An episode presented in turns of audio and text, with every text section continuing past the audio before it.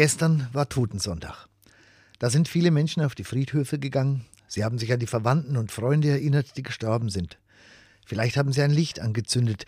Vielleicht haben sie einige Minuten still dagestanden. Vielleicht haben sie gebetet.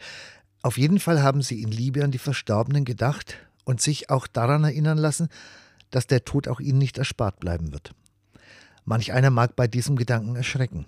Natürlich, ich habe auch Angst vor dem Sterben. Angst davor, zu früh die Menschen verlassen zu müssen, die ich liebe, die mich lieben, die mich brauchen. Ich habe auch Angst davor, dass es wehtun könnte. Sicher. Aber vor dem Tod selber habe ich keine Angst. Da bin ich nämlich fest davon überzeugt, dass danach auch noch was kommt. Nicht einfach, dass es weitergeht, aber dass es neu anfängt. Und darauf vertraue ich und das glaube ich der Bibel. Es kann nur besser werden. Selbst dann, wenn mein Leben wirklich gut ist wenn es gelingt und am Ende eine runde Sache ist. Das, was dann kommt, das wird nämlich himmlisch werden.